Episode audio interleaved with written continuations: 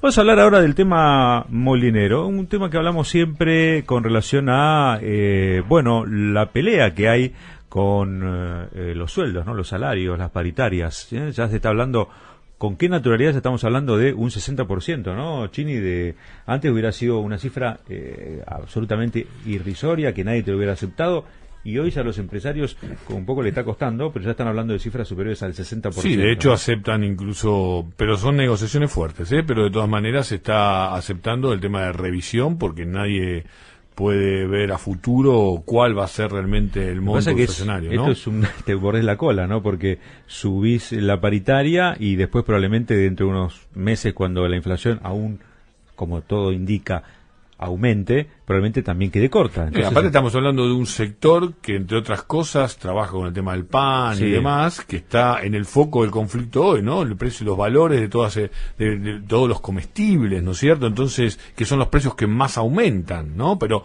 la intención a veces, bueno, lo podemos charlar con nuestro entrevistado, digo, es responsabilizar justamente el salario, ¿no? Como una variable de del precio. Vamos a preguntarle a Rubén Lafuente, el secretario general de la Unión Obrera Molinera Argentina, quien está en comunicación con nosotros. Lafuente, ¿cómo le va? Edgardo Chini, mi nombre es Federico Mita, aquí en la 770. Buenas tardes. Hola, buenas tardes. Bien, gracias por atendernos, Rubén. ¿eh? Bueno, gracias a ustedes. Lograron ustedes un 61% de aumento. Eh, solo para referencia, ¿cuál fue, si se acuerda, la paritaria del año pasado? Tengo acá presente, pero creo que pegando el 50%. Bien, o sea que eso indica que por lo menos hay un 10% más con relación al 2021, ¿no? La tendencia... a ver si te puedo hacer una corrección. Nosotros tenemos tres actividades que discutimos en paritarias. Con los molinos harineros, sí. lo escuchaba usted en la introducción y está muy, muy, muy concreto lo que ustedes están diciendo, con los molinos harineros nosotros tuvimos un 65%. de Más todavía, claro. ¿Por qué? Porque partimos de la base de la escala anterior, del otro acuerdo paritario, este, de 65.092 pesos. Y hoy estoy hablando de la categoría más baja. Sí, ahora está claro. terminamos con 108.000. Claro, está claro que más allá del porcentaje del sueldo, la sensación que uno tiene que esto va a quedar corto, ¿no? Siempre.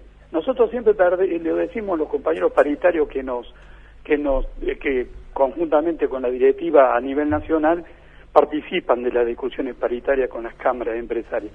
Y siempre decimos que estamos perdiendo 15 a 0. por goleada. es cierto, por goleada. Y, y, lo digo por qué, porque nosotros tenemos, aparte de discutir paritaria con la actividad de molinos harineros, tan sensible en la cuestión del costo en la mesa de, de, de los argentinos, mm. este, también tenemos alimentos para mascotas y también tenemos alimentos para, les producimos los alimentos para la actividad avícola, los pollos. Así que, diga, estamos en una situación donde conocemos los pormenores de cómo aumentan las cosas y por supuesto los salarios nunca ah, pero interesante lo que interesante lo que dice la fuente porque uno habla a veces de los molineros y es como que lo circunscribe solamente al, tema harina no no no no es mucho más. Por ejemplo qué otros productos para de materia prima me refiero trabajan ustedes materia prima es eh, fábrica de alimentos para balanceados de los tradicionales de los históricos. Sí y que conjuntamente en esa cámara que se llama este, CAENA, que es la Cámara Argentina de Empresas de Nutrición Animal, ahí abarca también los alimentos para mascotas. Por ejemplo, ¿qué, ¿qué, materia prima tiene ahí que puede variar también todo y ahí tenés nada más y nada menos que soja, maíz. Claro. Y dale que va, porque si, si hablamos de molinos, el trigo, pero acá en esta otra actividad, lo mismo pasa con, con la actividad avícola, necesitan ese esa materia prima para poder producir el alimento. Ahora, es cierto que la harina es como muy simbólica, ¿no? En lo que es la mesa de los argentinos, todo lo que eso significa, porque tenemos pan, tenemos todo lo que es panificado, fideo, bueno, todo lo que tiene que ver con, con material que se consume, ¿no? Con, con productos que se consumen a diario. ¿Cuánto eso influye realmente en la inflación, según lo que ustedes tienen estudiado? Realmente, cuando aumenta la harina, cuando aumenta algo, después todo eso se ve haciendo una suerte de efecto dominó? Bueno, cuando vos agarrás este, el muestreo que hace el INDEC con respecto al aumento de los distintos sectores, bueno, el sector de alimentos, de donde está la harina propiamente dicha y todos sus derivados, siempre tiene una incidencia bastante importante. Nosotros hemos estado hablando en su momento con Feletti, bueno, ahora con todos estos cambios que se han producido últimamente, pero le demostrábamos que, que había cosas que había que corregir. Nosotros creo que el gobierno, eh, somos defensores de este gobierno, pero entendemos que había cosas que había que corregir. Creemos que en la Secretaría anterior, con Paula, eh, no recuerdo ahora el apellido. Español. Español. No se hacían las cosas que creíamos nosotros se debía hacer. Y con Feletti había tenido otro, con otro ritmo, otro contenido. Bueno, de ahí salen algunas iniciativas, como, como también el fideicomiso. Por eso la incidencia del sector alimento es más que importante. Y nosotros los molineros, Unión Obrera Molinera Argentina, está adherida a una confederación, escuchen esto ustedes que son periodistas avesados en el tema, que conocen un poco, estamos adheridos a una confederación con otras 16 organizaciones que están en la actividad de los alimentos. ¿Qué quiere decir?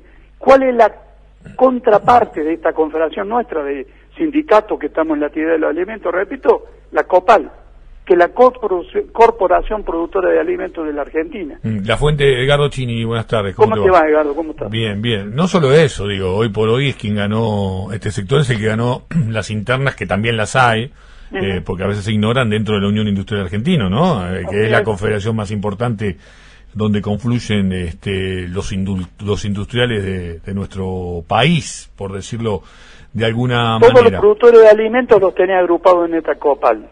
Que además o sea que son todos los que hacen y que forman los precios, definitivamente. Y además el presidente un abogado laboralista, ¿no? Un profesional. Este, sí, eh, que ha sido el CEO en lo que tiene que ver con negociaciones paritarias, históricamente en representación de los de los empresarios. ¿Te tocó participar en alguna negociación con, con Fune de Rioja como paritario? No, no directamente como mm. paritario porque no está dentro de estas actividades que mm. nosotros discutimos paritaria, pero eh, conozco, sí, su estudio, sabemos la capacidad que tiene. Eh, ¿Cuánto hay de concentración? Un agregado, perdóname, Edgardo, sí. que, yo omití comentártelo. Nosotros también tenemos repositores de molinos.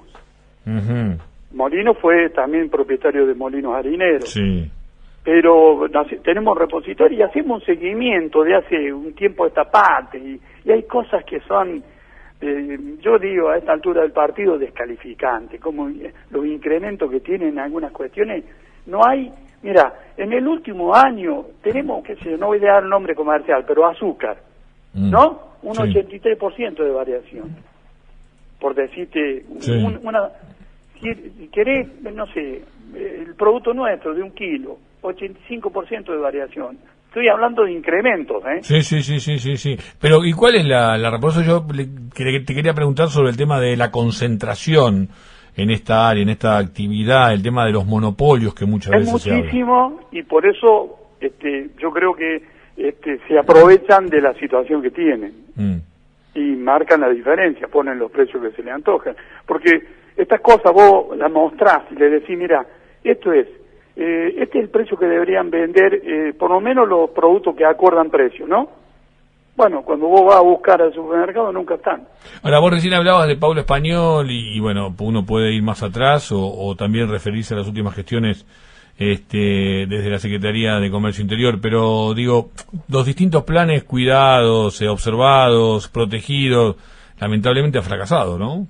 La, eh, fracasan porque en definitiva vos tenés que tener una estructura para el contralor, salvo, y acá hay una propuesta concreta de esta confederación que te decía yo, salvo que participemos, participemos las organizaciones sindicales en ayudar a controlar los precios. Pero si vos no tienes una estructura, mira, cuando estaba el anterior gobierno, antes de Mauricio, antes de Mauricio, mm. había una estructura de 150 inspectores en la Secretaría de Comercio. Cuando se fue Mauricio dejó 15.